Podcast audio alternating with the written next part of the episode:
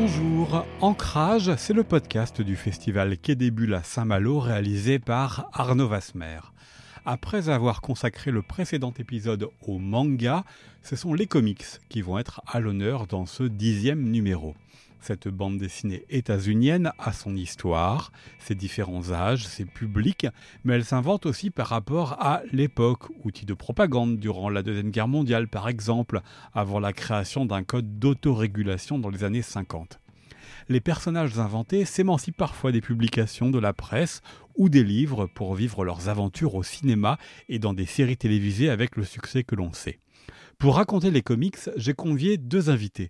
François Hercouet, qui est le directeur éditorial d'Urban Comics. Il publie à la fois de la bande dessinée indépendante, mais aussi les super-héros du catalogue DC Comics, Batman, Superman, Wonder Woman ou encore les Watchmen avec lequel il a débuté en 2011. Autre invité, Camille Borin, qui a soutenu une thèse sur les comics intitulée Le métacomique, la réflexivité dans le comic book de super-héros contemporains.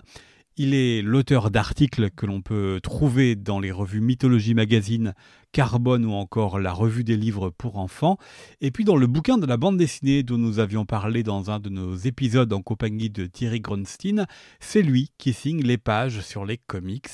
Il a enfin choisi de raconter d'une manière originale cette bande dessinée et ses super-héros à partir de l'un des acolytes de ses personnages, une histoire à hauteur d'enfant avec Robin, l'acolyte donc de Batman, dans un livre intitulé Robin, enfance et super-héros, paru aux éditions Aedon.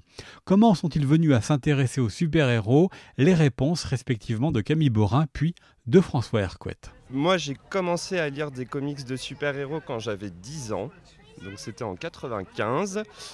Et euh, j'ai eu l'idée en fait, assez rapidement de, faire un, mémoire universitaire sur les super-héros parce que j'ai grandi avec un beau-père qui, euh, quand j'avais 13 ou 14 ans, m'a dit Ah, tu devrais faire un, Si un jour tu fais des études à l'université, tu devrais faire un mémoire sur l'architecture euh, chez les super-héros.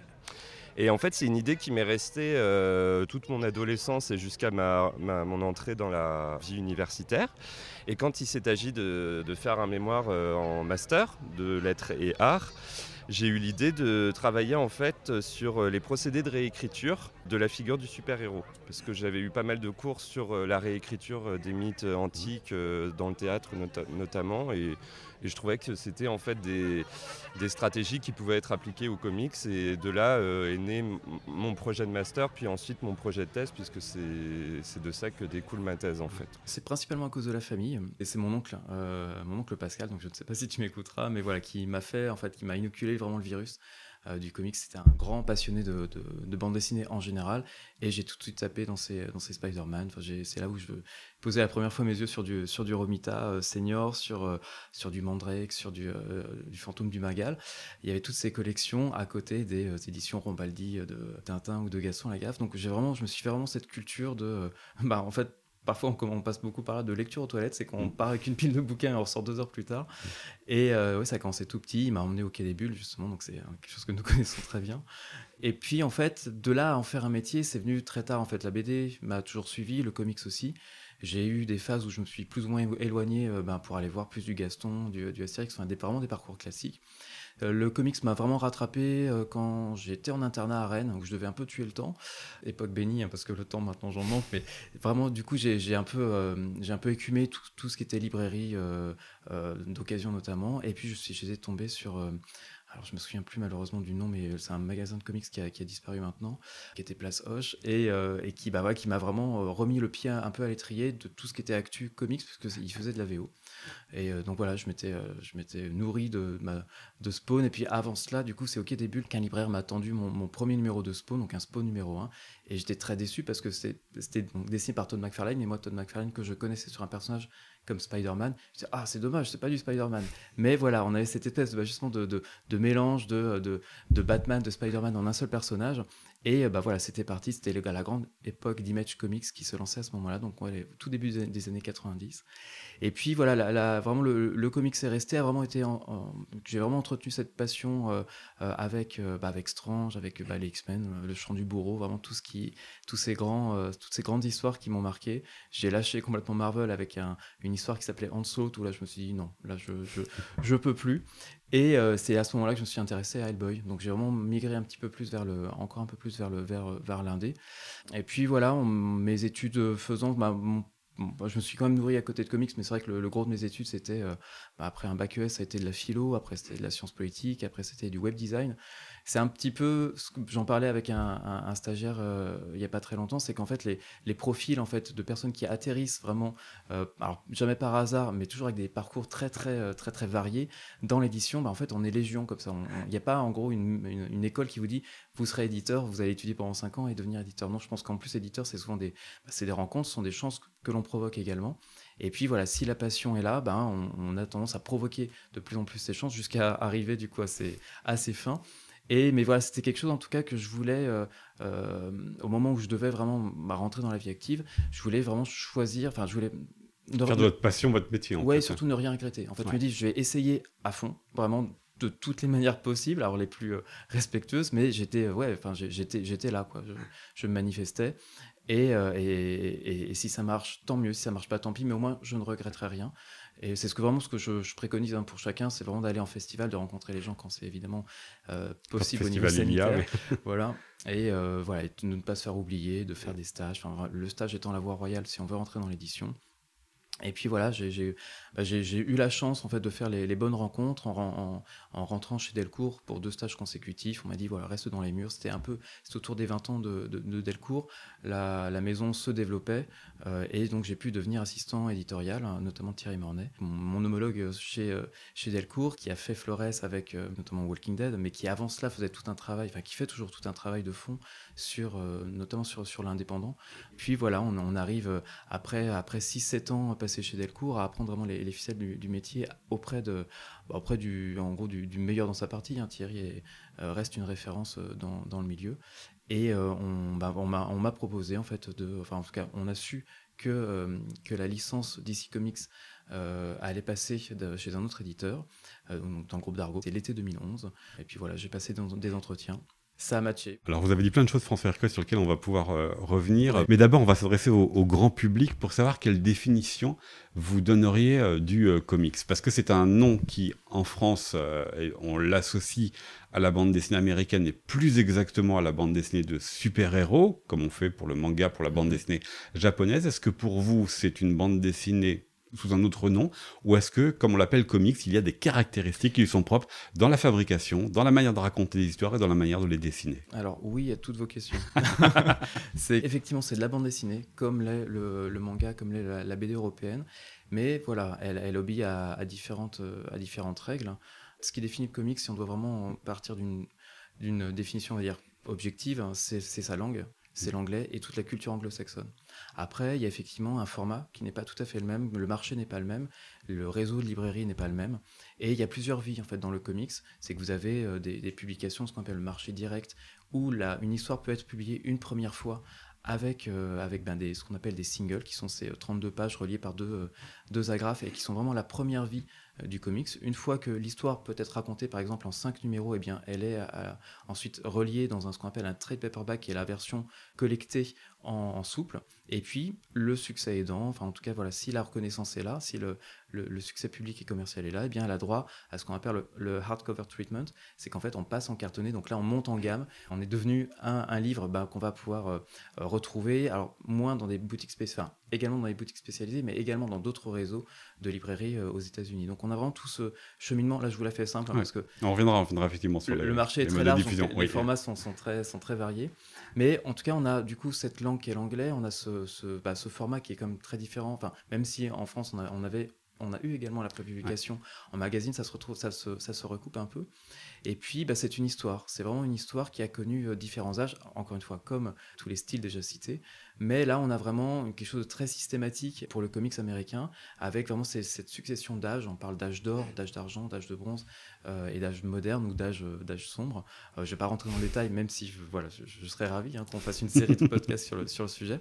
Mais on a vraiment, en tout cas, ce qu'il faut retenir, c'est que le comics, c'est à chaque fois adapté à son public. C'est-à-dire qu'on a eu vraiment, au tout début, durant l'âge d'or, des personnages qui étaient avant tout définis par leurs attributs physiques. On s'adressait à des enfants, il fallait avoir des personnages qui étaient forts, qui volaient, vraiment. C'est, euh, c'était des gamins dans des costumes, littéralement. Superman, c'est ça. Et puis, euh, petit à petit, la guerre euh, a été. Donc, je rappelle, hein, Superman 1938, Batman 1939, Captain America 41. Voilà, Wonder Woman aussi dans, la foulée, Flash, bref, toute cette mythologie moderne, c'est vraiment bah, développer en fait ce genre littéraire qu'est le super-héros a vraiment, a vraiment explosé. Il, était déjà là, en fait, en, souterrain. On parlait de Mandrake, on parlait de, du fantôme du Bengale, ça, ça préexistait. Mais, euh, ou, du Shadow, qui est vraiment l'inspiration de, Batman, par exemple. Mais là, on était vraiment dans, du pulp, une culture qui n'était pas accessible du tout aux, enfants, qui n'était même pas conseillée du tout aux enfants. Est arrivé, euh, est arrivé Superman et, on va dire, toute sa famille étendue. Et là, il y a eu un vrai engouement populaire où les bah, comics, à l'époque, se vendaient par, par millions. Euh, chaque mois. Donc on est, on est vraiment ici sur des, sur des échelles qui, étaient, euh, bah, qui, sont, qui font encore rêver aujourd'hui. On parle littéralement d'âge d'or. Et puis ces enfants euh, ont, ont, vraiment porté le super-héros bah, pendant, toute la période, bah, pendant toute la période de la Seconde Guerre mondiale. Les super-héros ont été un vecteur. Un petit propagande. Complètement de soutien aux alliés. c'est la bonne propagande dans, ce, cas. et il y a même voilà, Joe Shuster et Jerry Siegel qui imaginent comment Superman met fin au conflit armé en Europe en deux pages en, emmenant euh, Staline et Hitler devant euh, le tribunal de la haie, et c'est réglé. Et ça, c'est en gros, Superman, dans les pages des comics, est intervenu un an ou deux ans avant Pearl Harbor, avant l'implication des États-Unis dans le, dans, le conflit. Donc on a vraiment aussi cette, cette capacité du comics à, flairer un petit peu l'air du temps à l'époque.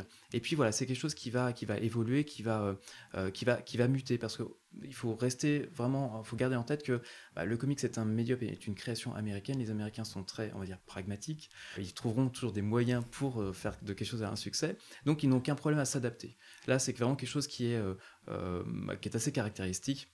Ils sont beaucoup plus souples, entre guillemets, que peuvent l'être, par exemple, peut-être des, des, auteurs ou des, des, des propriétaires intellectuels en Europe. Mais là, on a vraiment quelque chose, on est vraiment au service, en gros, du marché. Et puis, voilà, après la guerre, eh bien, on va se poser la question de l'utilité des super-héros dans un monde en paix. Euh, et puis surtout, bah, les, on va dire que les, gamins qui sont partis, euh, qui étaient fans de, Superman, qui sont partis sous les drapeaux, qui sont revenus du coup d'Europe, vont avoir d'autres aspirations. Ils vont voir euh, bah, créer une famille tout simplement. Et on va retrouver en fait justement ces thématiques dans, ben voilà, Superman va se retrouver avec une famille étendue, Batman va également... 56, euh, création de Batwoman, où d'ailleurs se pose la question de quelle place pour Robin, puisque Batman envisage de fonder une famille. Mais voilà, on le voit pleurer sur une couverture, ou euh, sur la couverture où Batman se, marie, effectivement, c'est plein plein de questions bah, qui étaient très très loin en fait des préoccupations durant l'âge d'or, mais l'âge d'argent va vraiment se caler sur cette American Way of Life, vraiment cette constitution de, de famille.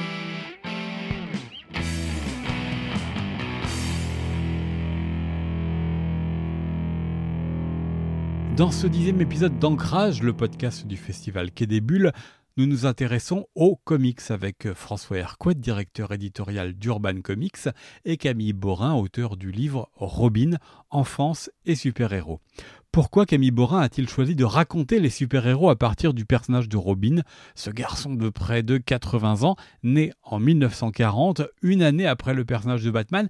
Que représente-t-il pour lui? Ce livre sur Robin, c'est né d'une réflexion que j'ai menée en fait sur plusieurs années, déjà, que j'ai commencé déjà avec ma thèse, parce qu'il y avait toute une partie dans ma thèse sur la figure de l'enfant euh, et la représentation de l'enfant dans les comics de super-héros. Et après la thèse, on m'a euh, pas mal demandé d'intervenir auprès de bibliothécaires jeunesse pour présenter les comics, euh, le genre du super-héros, etc. Et euh, en fait, moi j'étais un peu au début déstabilisé parce que je trouvais pas que les comics s'adressaient aux enfants, les comics de maintenant. Et je me disais, mais pourquoi on associe pourtant autant, y compris moi-même, les super-héros à l'enfance? Parce qu'aujourd'hui, on peut le dire, ils sont assez sombres, assez oui, bah violents. Oui, c'est un univers euh, jeune adulte adulte. Ouais, ouais, c'est ça. Enfin, en tout cas, les... enfin, c'est après c'est compliqué parce qu'il y a aussi des éditions pour enfants maintenant, mais euh, on va dire que Loïs les... a le droit à ses histoires pour les petites filles en plus. Mais on va dire que les personnages euh, dans la continuité officielle, effectivement, ils s'adressent plutôt à un public ado adulte. Hein. Mais du coup, je me disais, c'est intéressant quand même parce qu'il y a ce paradoxe de quand même toujours vouloir l'associer à l'enfance. Et en fait, j'ai commencé à faire des conférences là-dessus. Et quand on m'a proposé d'écrire un livre pour la collection le, Club de la bande dessinée là, chez Aïdon, bah, j'ai pensé à Robin parce que je me suis dit, ah bah ouais, bah c'est l'exemple typique de, ça en fait. Parce que Robin, on, l'a vu grandir, on l'a vu passer par différentes formes, différentes enfances finalement. Et euh, ça me paraissait intéressant d'étudier ça parce que c'est une manière aussi de voir comment euh, notre façon de représenter l'enfant euh, a évolué avec le temps, en fait, en fonction des, facteurs historiques, culturels, etc. Est-ce qu'il est le premier des acolytes à, apparaître? Il y a Jimmy Olsen qui était apparu avant.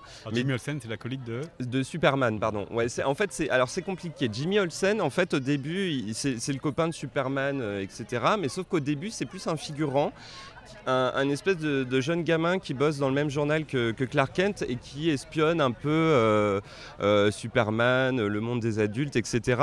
Mais au début, il a plus un rôle de, figurant. Il accompagne pas vraiment euh, Superman dans ses aventures. Et c'est euh, plusieurs années plus tard qu'il aura un nom, déjà parce qu'au début il est anonyme, qu'il aura un nom, etc.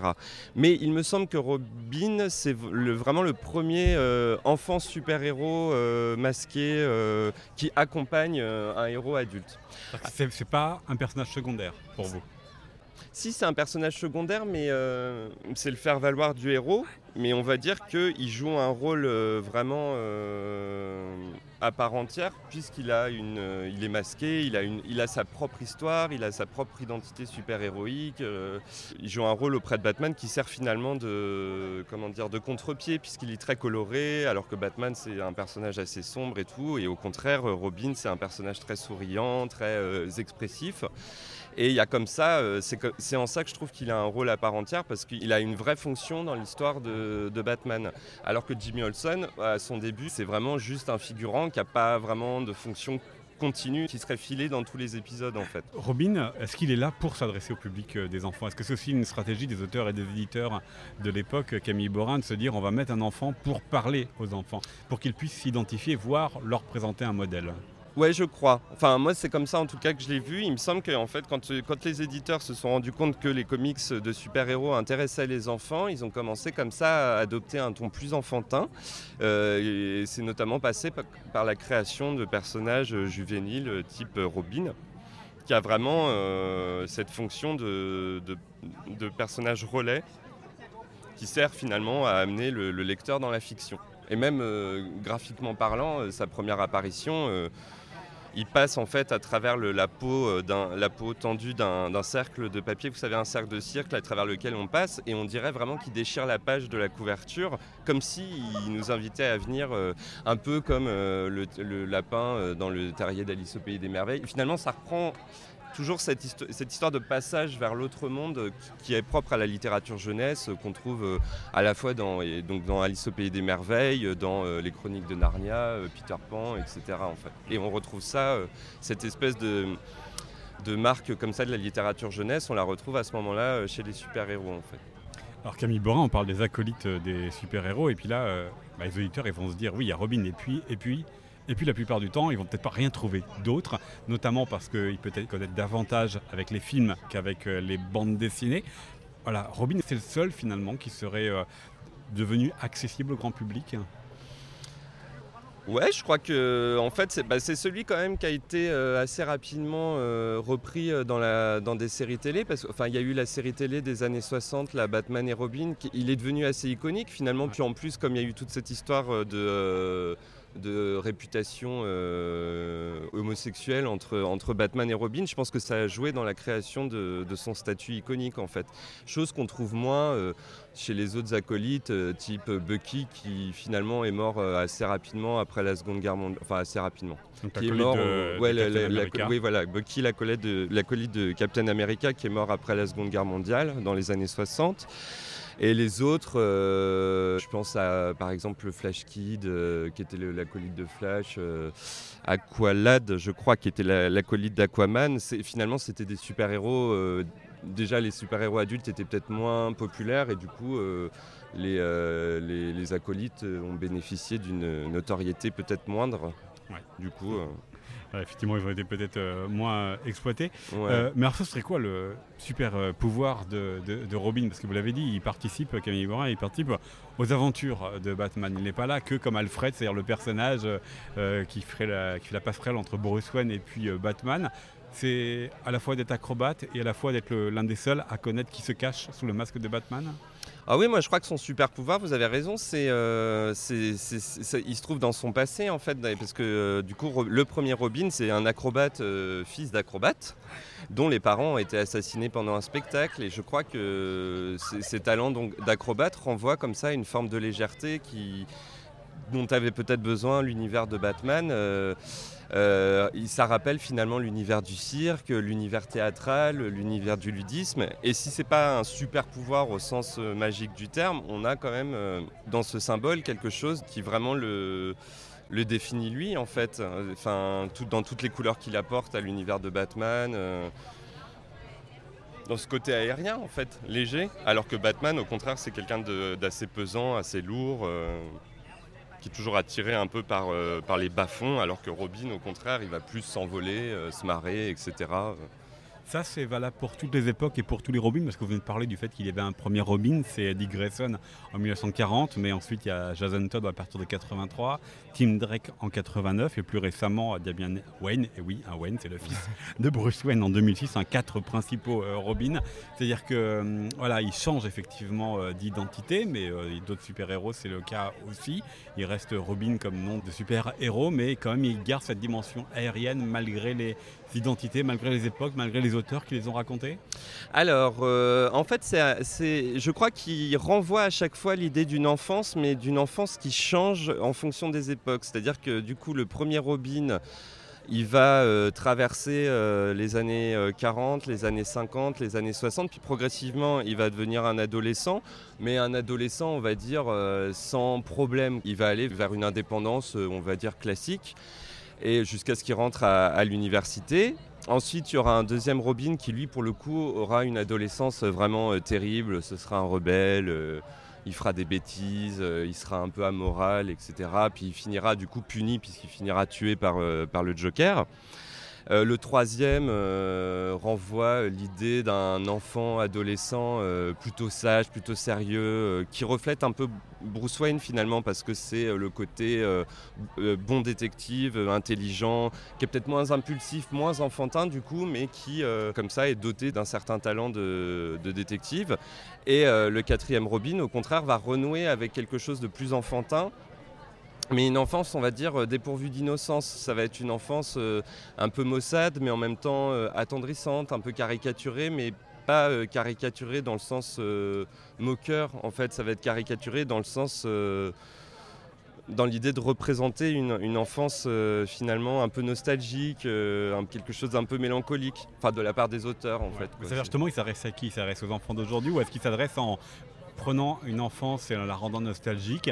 Aux lecteurs adultes en leur rappelant leur propre enfance Alors, bah, dans la continuité officielle, moi je pense que c'est ça. Effectivement, il, renvoie euh, au lecteur devenu adulte, il renvoie le lecteur devenu adulte euh, à sa part enfantine, à son passé enfantin. Après, euh, ce Robin-là, il a été aussi le héros de, séries plus destinées à la jeunesse, et là, pour le coup, il, s'adresse typiquement aux au, lecteurs enfants. Mais je crois qu'au début, effectivement, il convoquait notre propre nostalgie de l'enfance, en fait. Enfin, moi, c'est comme ça que je l'ai vécu.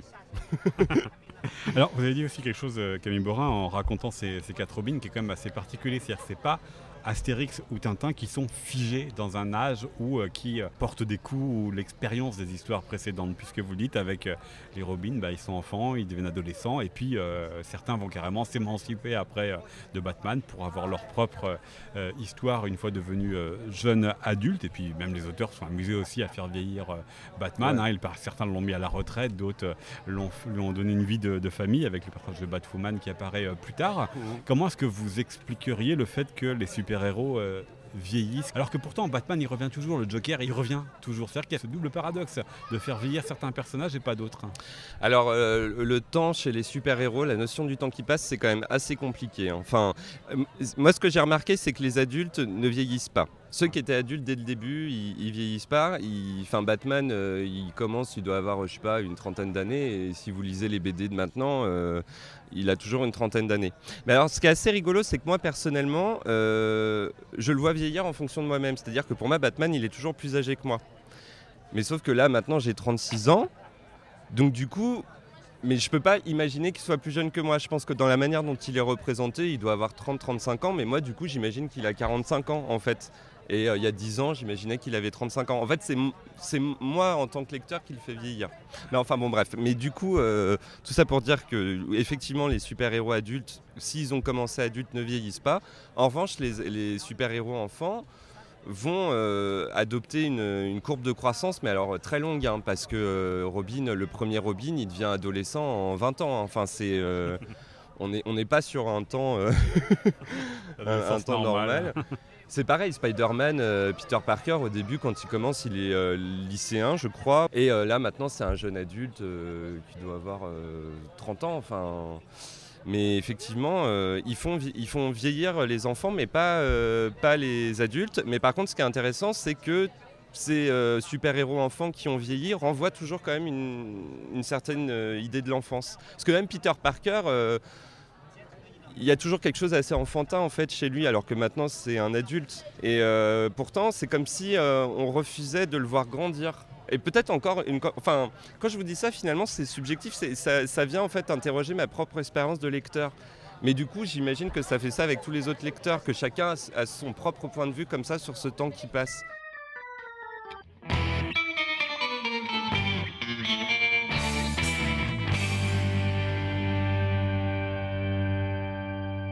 Je voudrais qu'on s'intéresse à, l'histoire globale euh, des, super-héros euh, Camille Borin parce qu'il y a ce moment très particulier où on crée les super-héros, euh, Superman 38, Batman 39, Captain America 1941, ils deviennent des outils de propagande pendant la Seconde Guerre mondiale, mais ça commence à aller un peu moins bien pour eux après la Seconde Guerre mondiale, notamment avec le psychiatre Frédéric Vertam qui publie donc en 54 son livre Séduction of the Innocent parce qu'il considère que le duo Batman-Robin, euh, il n'est pas très clair. En plus, euh, des hommes et un garçon qui euh, mettent leur slip sur un collant, c'est pas non plus très très clair. Qu'est-ce qui se passe dans les années 50, qui sont aussi des années particulières hein? C'est le, le macartisme. Comment les super-héros sont vécus, perçus par le public américain?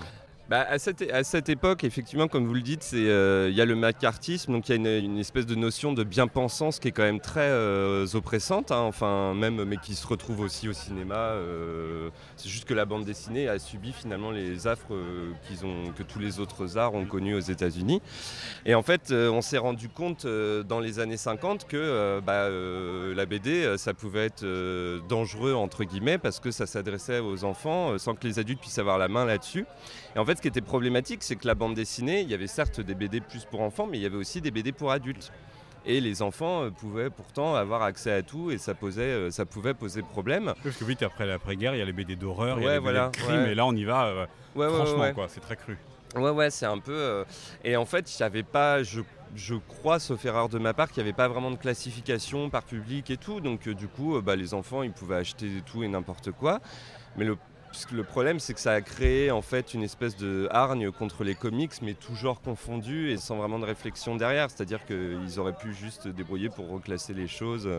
Mais en fait, non. Du coup, euh, il y a effectivement le, psychiatre Frédéric Vertam qui s'est euh, attaqué aux super-héros notamment. Euh, et tout ça a créé une espèce de polémique qui a fait que les éditeurs ont dû créer une charte qui s'appelle le Comics Code Authority qui servait en fait à lister euh, des thèmes euh, euh, subversifs qu'il fallait traiter soit d'une certaine manière, soit carrément interdire. et c'est comme ça qu'on s'est retrouvé progressivement avec des super-héros de plus en plus policés, avec la disparition de gangsters armés au profit d'extraterrestres un peu rocambolesques. La noirceur avait disparu. Et ce qui pose la question hein, d'un Robin, comme vous le disiez tout à l'heure, euh, qui équilibre le Batman sombre. À quoi sert un Robin à ce moment-là? Alors, ce qui est très intéressant, enfin, moi, c'est euh, pour le coup, du, point de vue de Robin, c'est ma période préférée parce que ça montre euh, ce que donne un enfant dans un univers infantilisant plutôt qu'enfantin. Parce que c'était ça, finalement, les super-héros les super à ce moment-là ils étaient gouvernés par une, par une intention d'infantiliser leur monde, c'est-à-dire de, de rabaisser, enfin de, de, de, donner une image euh, rabaissante de l'enfant, je trouve. Et euh, Robin là-dedans, bah, il est complètement paniqué parce qu'il voit euh, un monde qui était baigné dans le mystère, dans les énigmes et tout. Là, ça devient de plus en plus policé, de plus en plus normatif. Et je suis pas sûr que c'est ça que veulent lire les enfants finalement. Et je pense qu'à ce moment-là, Robin, il reflète un peu peut-être la stupeur des lecteurs enfants qui voient leur, leur univers un peu s'écrouler en fait.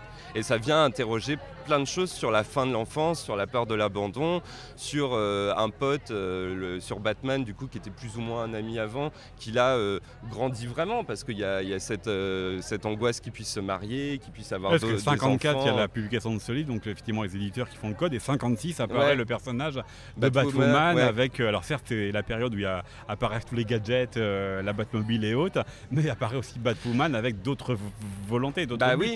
bah en fait, elle, elle vient un peu laisser entendre que Batman puisse un jour rentrer dans l'âge adulte et se domestiquer, et se marier, avoir des enfants, enfin rentrer comme ça dans une espèce de, vie classique. Et euh, bah, Robin, euh, du coup, qui avait un peu son pote adulte avec qui il pouvait frimer, bah, il voit un peu euh, Batman s'éloigner de lui. Et du coup, bah, je, dans ces BD, à, ce moment, à cette époque, il y a toute une réflexion un peu sur l'angoisse, sur la, peur. D'ailleurs, c'est très intéressant parce que Robin, dans les années 40, il est plutôt souriant, il est plutôt prêt à aller au combat, etc. Et à partir des années 55-56, euh, euh, il est de plus en plus anxieux, il sourit de moins en moins. Et il passe son temps à, dire à Batman Mais est-ce que tu es sûr que c'est une bonne idée de faire ça? Un, peu comme un, Jiminy Cricket, en fait, c'est assez rigolo. Et, et, on sent vraiment toute l'anxiété qui pèse sur lui. Mais sans que ce soit dit frontalement, en fait, dans les discours, si bien qu'on ne sait pas si c'est une forme d'ironie de la part des auteurs ou ou si c'est inconscient de leur part. Moi, je pense que c'est tellement répété, enfin, de, numéro en numéro que c'est pas possible. Ils savaient ce qu'ils faisaient. Enfin, j'imagine. Hein. Moi, j'ai l'impression que, c'était une manière un peu de, de se moquer des censeurs. Euh, enfin, en tout cas, même de réfléchir à, l'impact que pouvaient avoir les censeurs. Euh, mais peut-être je me trompe. Hein. François Hercouet, il y a donc euh, ce code d'autorégulation ou de censure dans les années 50, mais dans les décennies suivantes, il y a les baby-boomers nés après la Seconde Guerre mondiale qui deviennent adolescents puis jeunes adultes et qui ont euh, d'autres aspirations que celles des générations précédentes. Ce sont aussi des années de contestation, des années où apparaissent de nouveaux héros comme ceux de Stanley chez euh, Marvel. Spider-Man est créé en 62. Comment les comics se positionnent dans cette époque et par rapport à la contre-culture? Oui, mais il y, avait justement euh, contre-culture, c'est vraiment le bon mot, c'est qu'on a en fait avec les héros de DC, on a l'ordre On a vraiment les valeurs de courage, d'abnégation, de justice. Euh, et avec, le, avec les personnages de, Marvel, on avait en fait des, marginaux. On a de Peter Parker qui est ben, ce nerd, vraiment la définition même du nerd, de quelqu'un qui est très doué pour les études, beaucoup moins socialement, qui a du mal à. qui n'existe en fait, euh, qui s'extériorise que quand il porte le masque de Spider-Man. On a les X-Men qui sont la métaphore de toutes les, euh, de, toutes les minorités, ben, qu'elles soient, qu'elles soient sexuelles, qu'elles soient raciales, exactement. Donc on a vraiment du coup eu ces, bah, ces, personnages qui étaient à la marge et bah, qui ont toujours su du coup plaire plus, on va dire, non pas aux lecteurs de la rue, mais qui ont en tout cas qui ont su renouveler l'intérêt pour les adolescents euh, pour le genre super-héroïque, pour, en posant du coup des problématiques qui étaient autres, en faisant un peu évoluer le, genre du comics, même en faisant bien bien évoluer. Puis c'est là où on se rend compte que voilà, c'est dans cette transition âge d'argent à, âge de bronze, les années 70, le réel va de plus en plus s'inviter en fait dans les pages du comics. On va parler de chômage, on va parler de, ben, de dérive sectaire, puisqu'à l'époque c'était vraiment un, un, phénomène social. On va parler de, dépression, de vraiment des choses qui vont, euh, bah, qui vont ternir un petit peu bah, cet âge d'or qu'on a pu connaître qui vont ajouter un peu plus aussi d'humanisme, même chez DC, et on va arriver au milieu des, années 80 avec ce qu'on a appelé l'âge sombre ou l'âge moderne, où des, auteurs qui se sont nourris vraiment de cette culture euh, de l'âge d'argent, de l'âge de bronze, euh, vont, vont, digérer tout ça et produire des œuvres qui restent encore aujourd'hui bah, des chefs-d'œuvre, tout simplement. C'est Frank Miller avec Dark Knight Returns, c'est Watchmen d'Alan Moore et, de Dave Gibbons, des ouvrages qui vont vraiment bah, à partir desquels, en, tout cas, on ne va plus écrire le super-héros comme avant. on parle vraiment de post-modernisme après, après notamment l'année, enfin presque charnière, hein, 85, 86, 87. On a vraiment cette redéfinition du genre qui, depuis, voilà, si vous avez The Boys aujourd'hui sur Netflix, c'est grâce notamment à Frank Miller et Alan Moore. Donc The Boys, juste pour ceux qui l'ont pas vu, c'est une série dans laquelle les super-héros sont pas forcément du côté des gentils, mais plutôt euh, assez troubles puisqu'il y a euh, voilà, tout un jeu de manipulation et d'image.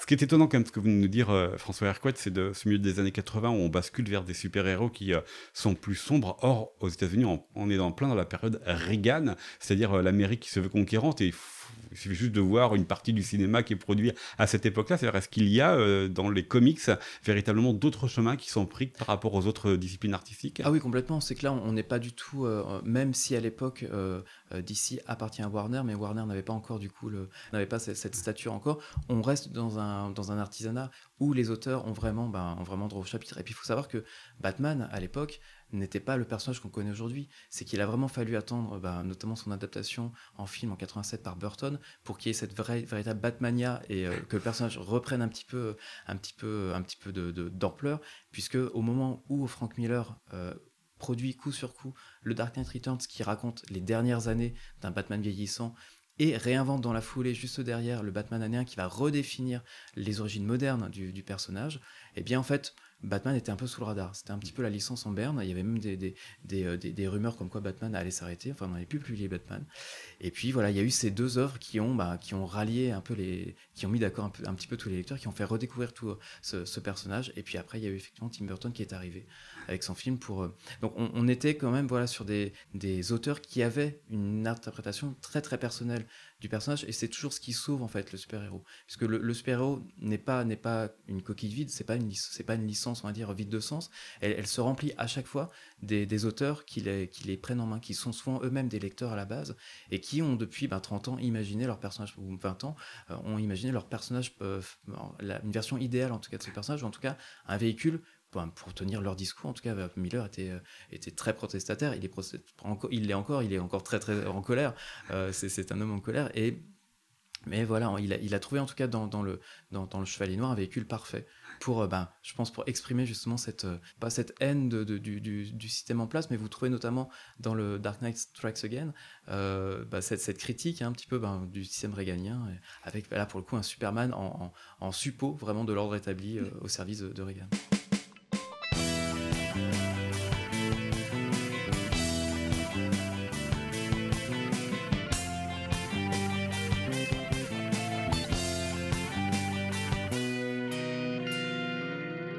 Nous poursuivons cet épisode d'Ancrage, le podcast du festival Quai des qui est aujourd'hui consacré aux comics, en compagnie du directeur éditorial d'Urban Comics François Hercouet et de Camille Borin, l'auteur du livre Robin, enfance et super-héros.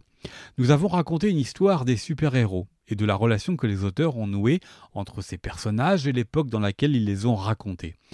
Camille Borin, finissons par la nôtre, notre époque, que fait-elle aux super-héros? Alors, je dirais qu'en ce moment, depuis, euh, on va dire, 5-6 euh, ans, il y a beaucoup de réflexions sur euh, comment changer la norme masculine du super-héros, masculine blanche du super-héros, en mettant de plus en plus l'accent sur des super-héroïnes ou alors sur des, super-héros issus, de l'immigration.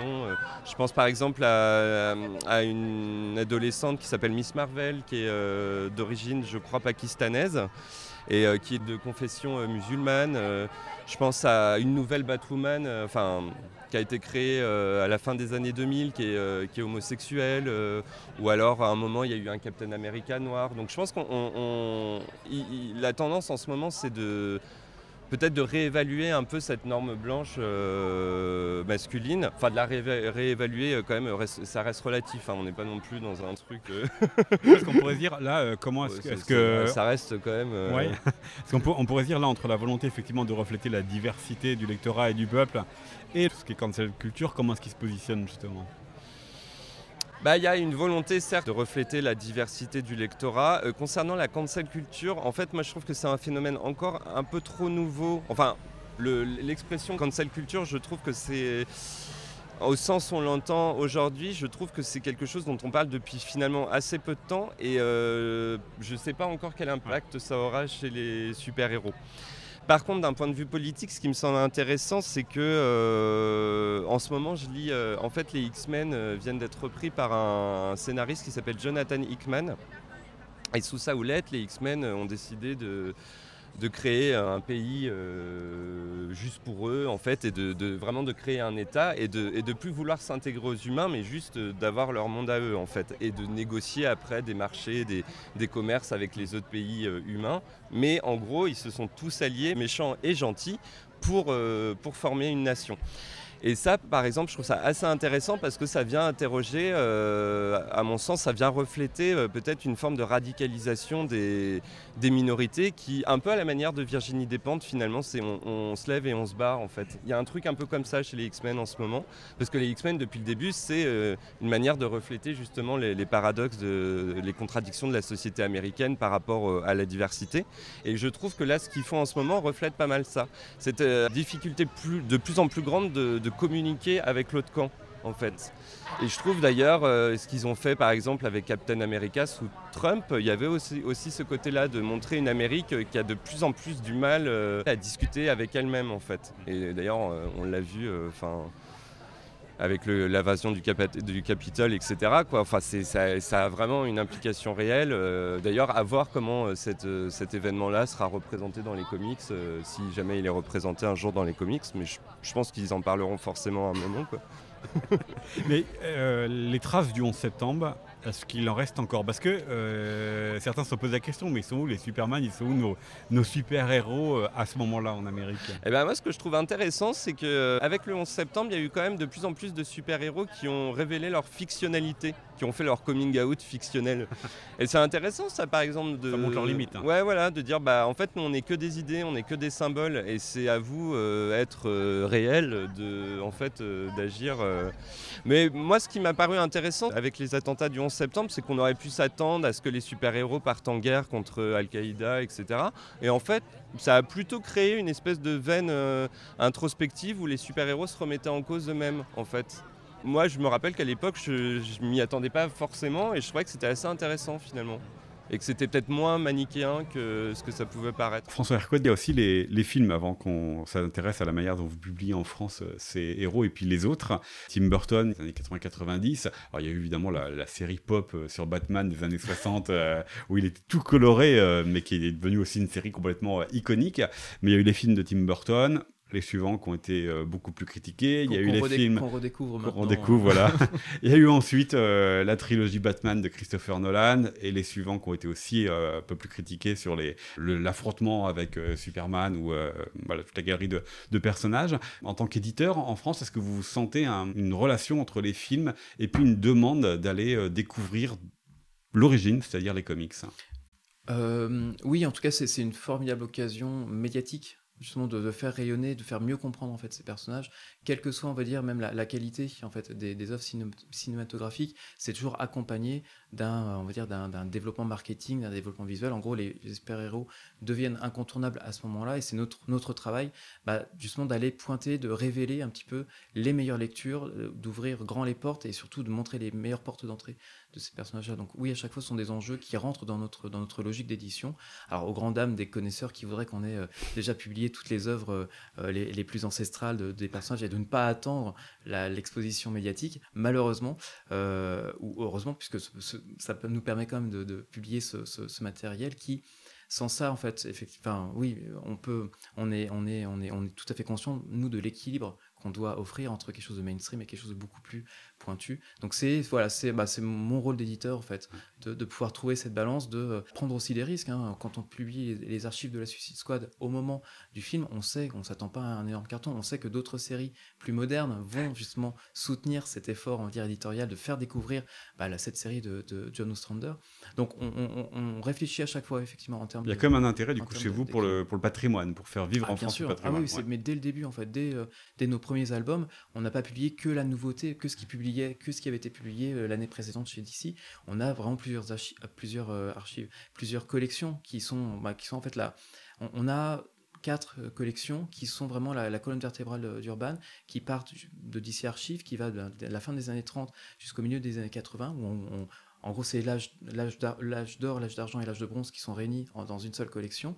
On a DC Classique qui va traiter de 85 à 2011. Ensuite, on a Renaissance qui va de 2011 à, à 2017, 2016, 2017. Et puis après, on a DC Rebirth. Donc à chaque fois, pour nous, cette évolution chronologique est importante. Elle marque à chaque fois des, des, ambiances, des, des, paradigmes différents sur le super-héros. Elle s'adresse à des, à des lectorat différents. Mais pour nous, à chaque fois, alors les équilibres font qu'effectivement, il y a, euh, c'est la nouveauté qui se vend plus. Donc forcément, ça penche vers plus de nouveautés. Mais on veille à chaque fois à nourrir également les collections archives, les collections classiques. C'est important de, de, c'est une la palissade de dire ça, mais pour savoir où on va, savoir d'où on vient, c'est important aussi de proposer à quelqu'un qui, ben, adorait, je sais pas moi, qui a découvert Batman avec, euh, avec Snyder, il va remonter vers du Grant Morrison, il va ensuite remonter vers du Neil Adams et du, euh, du Denny O'Neill, et va revenir ensuite sur du Jim Aparo. Donc il y a tout ce chemin-là d'éducation, en tout cas, c'est disponible. Pour nous, c'est important de dire, voilà, vous savez pas que vous devez lire, vous ne devez pas commencer Batman dans les années 30, je vous le conseille vraiment pas. Pour ça, on a créé justement un format qui s'appelle les DC Anthologies, donc on a une Batman Anthologie,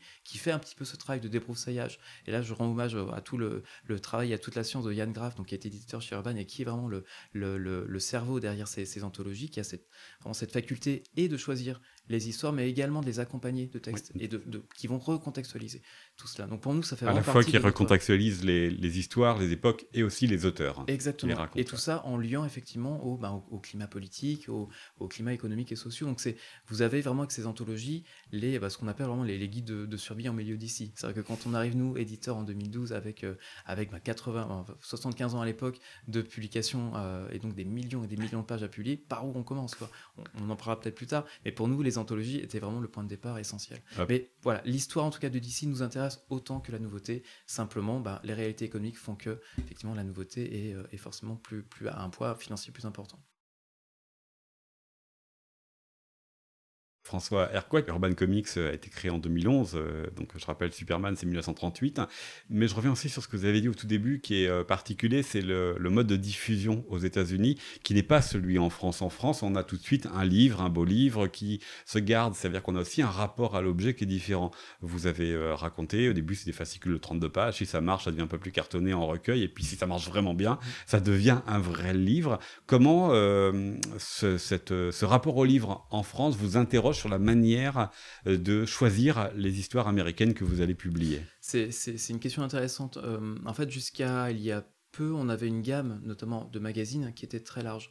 Euh, au tout début, hein, on, a, commencé par le magazine parce que le magazine a été aussi, ben, dans l'héritage de Strange, dans l'héritage de, Nova, de Titan, de toutes ces, publications de fantasques avant cela, y ça a été vraiment la première forme en fait du, du, comics en France. On a vraiment ces magazines anthologiques qui ont, euh, ben voilà, qui ont, vraiment une culture strange, une génération strange dont j'ai fait partie euh, sur la fin, que j'ai redécouvert ensuite à rebours.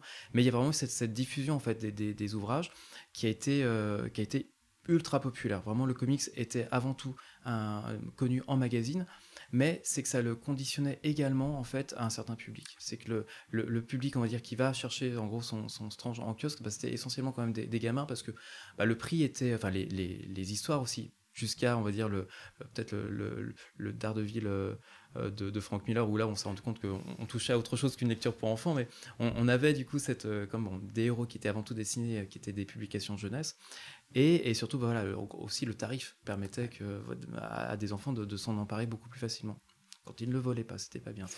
Mais on avait du coup ce bien culturel qui était avant tout adressé à, des enfants. Et puis au milieu des années 80, il y a eu, on en parlait tout à l'heure, cette euh, révolution culturelle dans le comics avec, avec du Miller, du Moore. J'ai pas évoqué euh, euh, Neil Gaiman également, qui a développé une autre vision encore du, de la bande dessinée américaine. Alors on peut le caricaturer en disant c'est le, comics passe à l'âge adulte, mais on a vraiment cette, cette volonté notamment éditoriale de DC d'aller proposer le, comics à à un autre lectorat. En France, toute cette vague au milieu des, années 80 de, de, on va dire, bah, de comics adultes, pour faire, pour faire simple, eh bien, va être euh, tout à fait comprise et intégrée par, par, un éditeur comme Zenda, entre autres, qui va transformer en fait ce contenu en disant bah, on peut pas en faire du magazine, ça n'a pas de sens de faire de magazine, ça n'est pas destiné aux enfants, eh bien ils en ont fait des albums de bande dessinée. Et les premières éditions de Watchmen, euh, qui paraissent très très peu, enfin quelques mois après les, publications américaines, euh, vont être publiées au format franco-belge.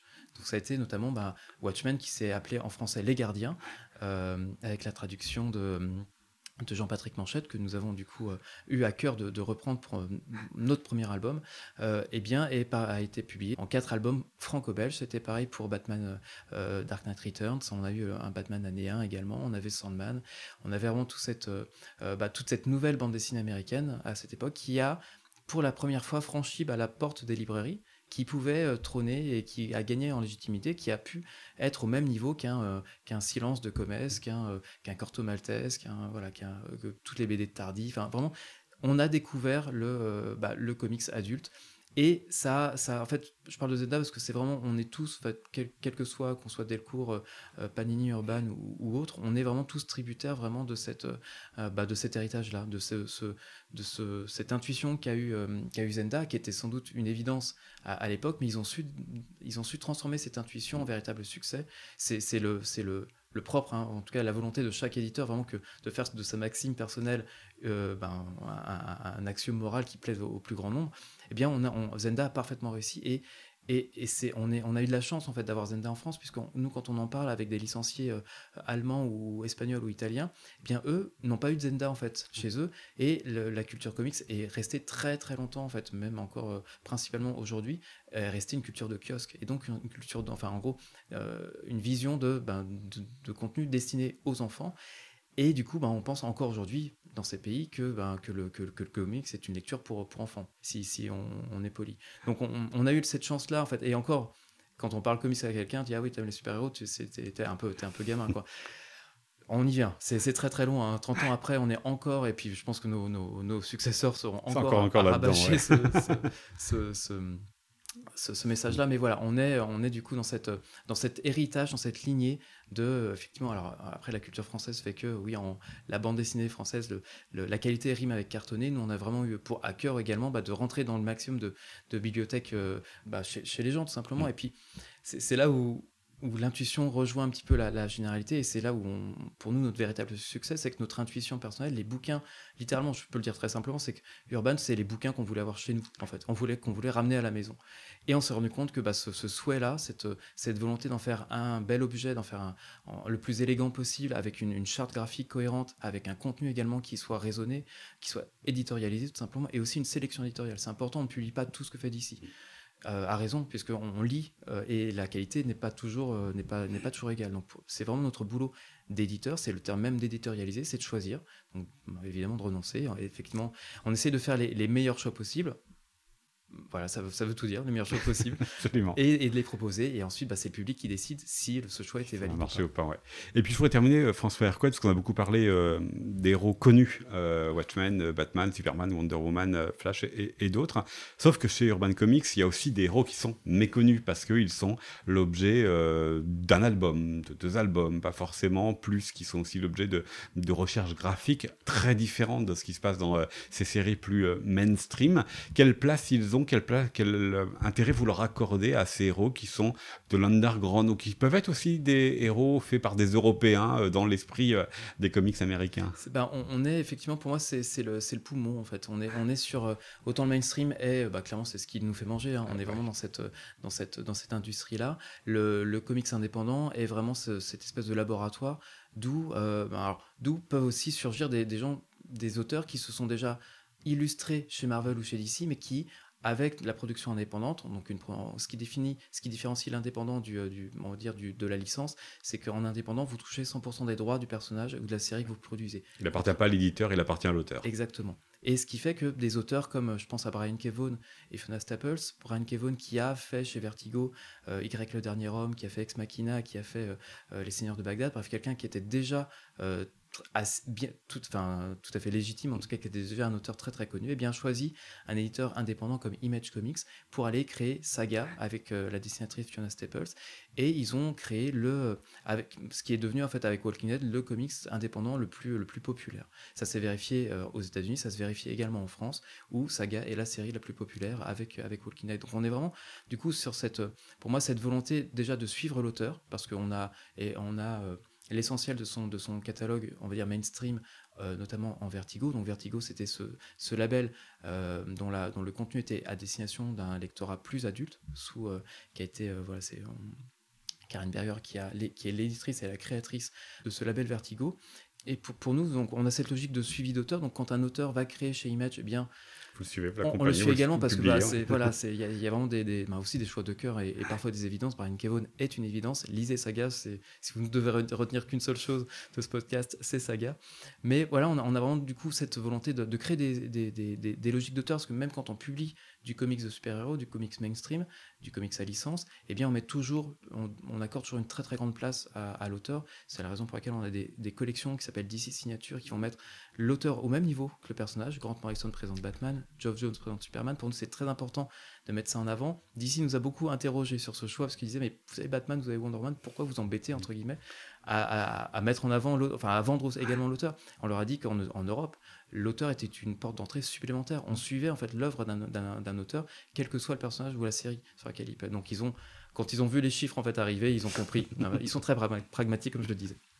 Bref, on a en tout cas nous cette volonté de développer euh, l'auteur et puis également bah, de, de, nous ce qui nous excite aussi, c'est de découvrir en fait une nouvelle série de découvrir un nouveau talent. Et ça, c'est bah, quelque chose qui arrive bien souvent, enfin le plus souvent en tout cas chez Image, chez Dark Horse, chez, chez Boom Studio.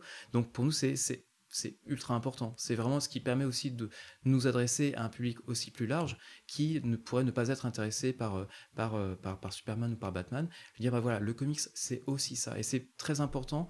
Également, on est souvent ben, réduit en fait, à n'être l'éditeur que de, que de Batman.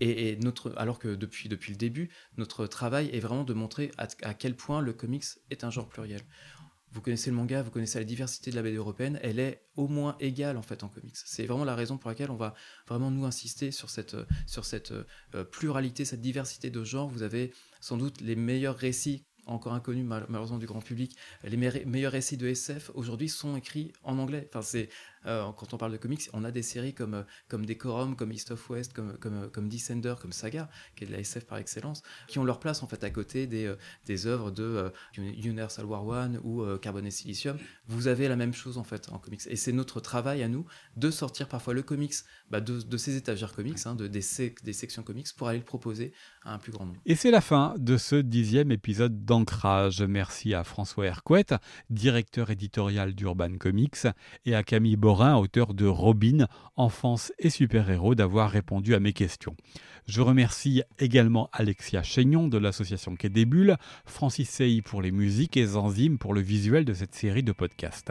N'hésitez pas à partager et à faire connaître ces podcasts ainsi qu'à nous dire ce que vous en avez pensé via le site internet de Quai les réseaux sociaux et les différentes plateformes de podcasts sur lesquelles vous pouvez retrouver cet épisode ainsi que les précédents. C'était Ancrage, un podcast d'Arnaud Vasmer réalisé pour le festival Quai à Saint-Malo. Merci à vous de nous avoir suivis et à bientôt.